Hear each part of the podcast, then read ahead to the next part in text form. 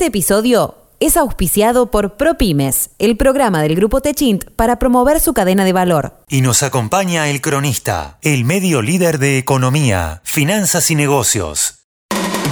Esto es Consejo PR. Estás escuchando el podcast del Consejo Profesional de Relaciones Públicas, Un espacio de encuentro inspirador para los profesionales de las comunicaciones. en donde conversaremos sobre distintos temas y, con, diferentes, miradas. Consejo PR. Consejo PR. El podcast del Consejo Profesional de Relaciones Públicas de Argentina. Hola, soy Federico Spitznagel, director ejecutivo de Feedback PR, y les doy la bienvenida a un nuevo episodio de Consejo PR, el podcast del Consejo Profesional de Relaciones Públicas. Hoy vamos a hablar un poco de economía, un poco de negocios y mucho acerca de cómo ambos temas se relacionan con la comunicación. Vamos a hablar de cómo el capitalismo de stakeholders va a ayudar a moldear lo que considero que va a ser la era dorada de los DIRCOM. Es enero de 2020 en Davos, Suiza, y se reúne el World Economic Forum. Entre celebridades, jefes de gobierno, jefes de Estado, líderes de negocios, toma la palabra Mark Benioff, el CEO de Salesforce, y sorprende al mundo con una frase que va a quedar para la historia. Capitalism is dead. Que el dueño de una empresa valuada en 200 mil millones de dólares y con una fortuna personal de 8 mil millones haya dicho algo así, por supuesto que genera mucho revuelo. Probablemente el bueno de Mark así lo haya planeado, pero mm, además tenía otras cosas para decir. We need a new, more sustainable, a more equitable, uh, more fair capitalism. And that means it's a capitalism built on stakeholders, not just shareholders. ¿A qué se refería Benioff cuando hacía alusión a la necesidad de reformular el capitalismo? De darle más importancia a las partes interesadas por sobre los accionistas.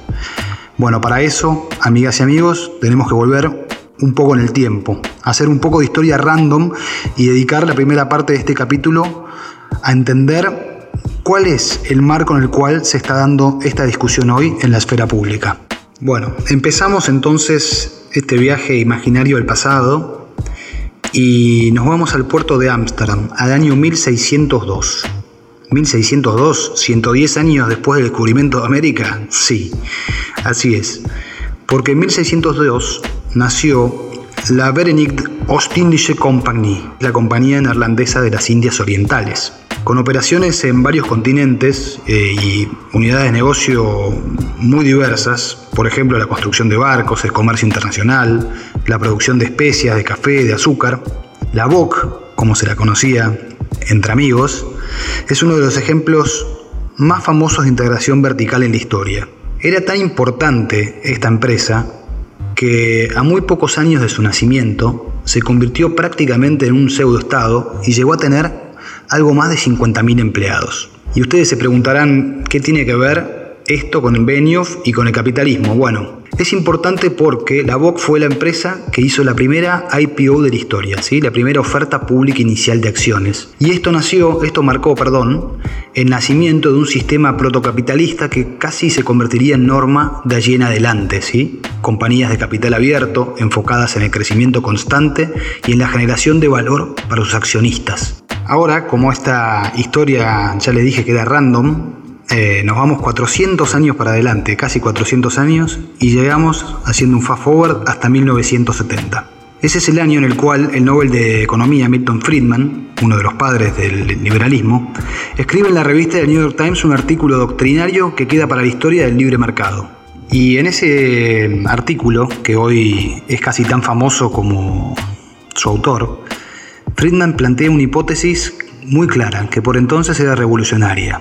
La única responsabilidad social de las empresas es incrementar sus ganancias. La retórica friedmaniana, que claramente estaba cargada de ideología después de los tumultuosos años 60 y en pleno auge de la Guerra Fría, se convierte en un mantra para una generación de ejecutivos, muy especialmente algunos años después, con la caída del muro de Berlín, el gobierno de Ronald Reagan y la llegada, eh, en palabra de Francis Fukuyama, del fin de la historia, es decir, el reinado incontestable de las ideas, del libre mercado y la democracia liberal.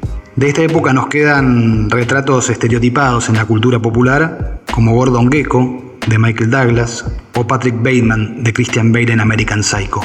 Y así seguimos avanzando y llegamos a 2004, un año que va a ser clave para las comunicaciones porque es la fecha del nacimiento de Facebook y por ende del activismo social en redes, que después iba a haber multiplicado también con Twitter un par de años después.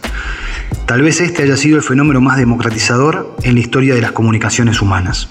La debacle de la gran depresión financiera que empieza en 2008 con la crisis subprime, la caída de Lehman Brothers, marca un punto de inflexión con respecto a cómo una parte de la sociedad empieza a ver a las empresas, empieza a esperar de ellas, y esto desata un terremoto con pequeñas ondas que se van sucediendo en los años siguientes. Tal vez el más famoso de todos haya sido, en 2011, el movimiento de Occupy Wall Street. Nos vamos acercando entonces a entender el estado de las cosas que antecede a las declaraciones de Benioff. Pero todavía nos falta un último hito crucial. Este llega en agosto de 2019. El Financial Times, uno de los medios de economía y negocios más influyentes del mundo, sentencia en su tapa, con letras de molde negras sobre un fondo amarillo chillón, el nuevo espíritu de la época. El título no deja lugar a dudas. Capitalismo, tiempo de un reseteo.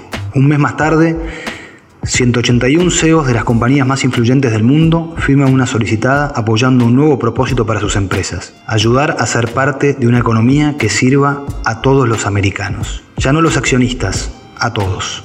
Bienvenidos a una nueva era. Bienvenidos al gran reseteo. Consejo PR. El podcast de un consejo en movimiento Aquellos y aquellas que siguen de cerca el circuito internacional de los negocios y las finanzas tal vez hayan dado cuenta de una pequeña trampa que acabo de hacer. Porque el gran reseteo es en realidad una propuesta de economía planificada que también parte del Foro Económico Mundial, pero que recién ve la luz unos meses después que plantea la necesidad de reconstruir la economía de manera sostenible tras la pandemia del COVID-19. Lo cierto es que en enero en Davos, cuando el virus todavía estaba contenido en China, Charles Schwab, el presidente del Foro Económico Mundial, anunció con bombos y platillos la necesidad de avanzar hacia un capitalismo de stakeholders, en el cual las empresas ya no se vean a sí mismas como máquinas de generar ganancias para sus accionistas, sino como entes sociales inmersos en una comunidad de la cual deben nutrirse y a la cual tienen que brindar valor compartido a partir de un triple bottom line, social, económico y ambiental. Y si bien Varios de esos términos ya venían siendo usados hace un tiempo e incluso esa misma visión ya había sido adoptada por muchísimas compañías a nivel global. La novedad del Foro 2020 es que por primera vez se decidió dar un paso tangible hacia la accountability, hacia la rendición de cuentas. Se pidió a KPMG, Deloitte, EY y PwC que para 2021 desarrollara una metodología homologada de medición y reporte que reuniera lo mejor de las ya existentes y que estuviera basada en los objetivos de desarrollo sostenible de la ONU. Por entonces el mundo ya empezó a entender que evidentemente estábamos ante un cambio de época. Algunas denominaciones empezaron a surgir en diferentes lugares del mundo. Economía del propósito, economía de la reputación, economía Greta, neocapitalismo, capitalismo inclusivo. Pero lo cierto es que para el mundo de los negocios, a partir de entonces, el nombre sería uno, capitalismo de stakeholders. Y exactamente un año después, en medio de un cataclismo que literalmente todavía está redefiniendo el mundo en el que vivimos, los Big Four se presentan con la tarea realizada. Un documento extraordinariamente exhaustivo en el cual postulan 22 indicadores clave y 34 indicadores ampliados para sustentar el nuevo credo. Una herramienta de medición que cuando uno la lee es compleja pero a la vez muy didáctica para todos aquellos que ya emprendieron el camino y una hoja de ruta para los que ahora se quieren embarcar.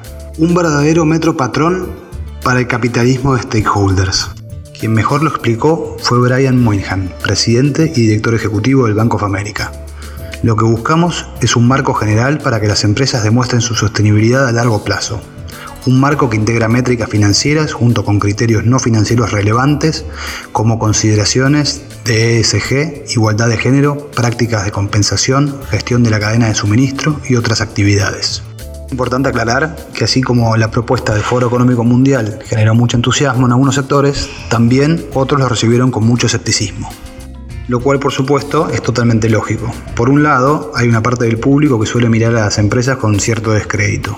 Y por el otro, hay una gran cantidad de iniciativas de green, pink y blue washing, de las cuales incluso nosotros, profesionales de comunicación, hemos sido probablemente cómplices a lo largo del tiempo, que no se van a borrar tan fácil de la memoria de las personas.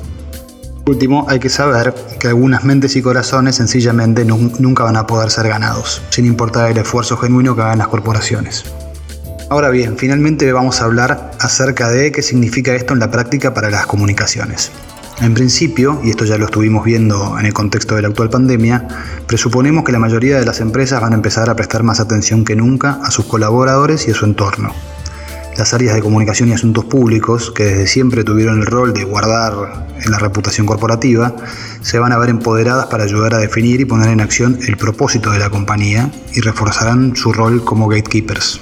Y a medida que las métricas se vayan haciendo mainstream y su uso mandatorio, y acá me refiero no necesariamente a lo regulatorio, sino a lo reputacional, seguramente seremos los comunicadores quienes deberemos traducir el esfuerzo de las áreas técnicas y administrativas para lograr esas metas en metodologías de reporte transparentes y metódicas y en narrativas relevantes para nuestras audiencias.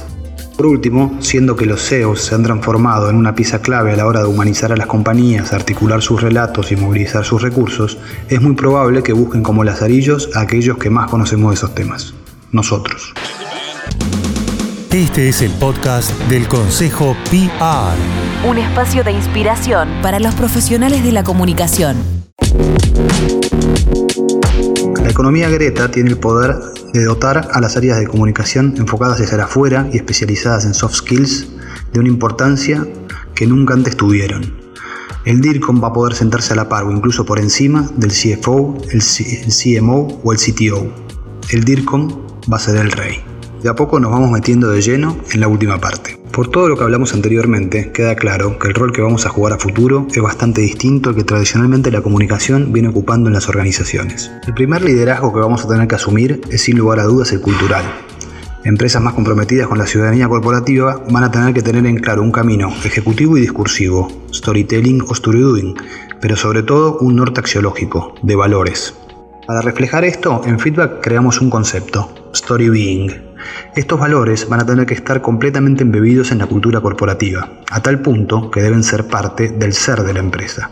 Y eso solo se puede lograr con el board y el top management a bordo, cascadeando al resto de la organización. El segundo aspecto es el económico no solo por el costo que implica desarrollar y articular adecuaciones a la nueva realidad que trae el entorno, sino también para poder captar y comunicar de manera fehaciente, interna y externamente, el valor tangible que implica invertir en este proceso. Y finalmente, el reputacional, un entorno de stakeholders más grande y escenarios comunicacionales cada vez más complejos con audiencias microsegmentadas y posibilidades tecnológicas prácticamente infinitas, sin lugar a dudas va a necesitar de profesionales y áreas cada vez más preparados. En resumen, las áreas de comunicación y asuntos públicos deberán asumir la necesidad de contar con sistemas y herramientas de relevo de información del entorno para poder dar un seguimiento adecuado a la sensación térmica. También van a tener que velar porque la cultura organizacional y la comunicación interna fluyan hacia un objetivo común desde el board hasta la recepción y establecer un sistema de métricas que les permita tener un control adecuado de las variables y que sea sencillo de reportar y de comunicar. Y ya que mencionamos al board un par de veces, no es descabellado pensar que en un modelo basado en stakeholders, uno o más de estos, por recomendación probablemente de nuestras áreas, terminen formando parte de los cuerpos directivos de las compañías. Y dejé para el final el plano individual, aquellas habilidades específicas que creo que los profesionales de la comunicación debemos reforzar o tener en un futuro próximo. Y en este punto creo que la habilidad más importante es el conocimiento y el involucramiento con el negocio. Esto significa, al menos, incorporar conocimientos de economía, management, finanzas, transformación digital, derecho, recursos humanos, producción, sustentabilidad, compliance, logística y probablemente algunas más que se me escapan, o muchas más. Sin estas habilidades, que hoy algunos tenemos y otros no tanto, cualquier liderazgo va a ser miope y por lo tanto, en el tiempo, va a perder poder. Muchas gracias por escuchar un nuevo episodio de Consejo PR, el podcast del Consejo Profesional de Relaciones Públicas. Los esperamos en el próximo episodio.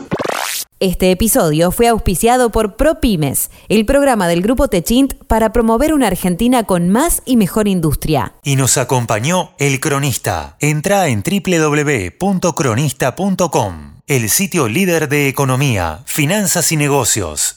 Este es el podcast del Consejo PR. Un espacio para continuar creciendo en red.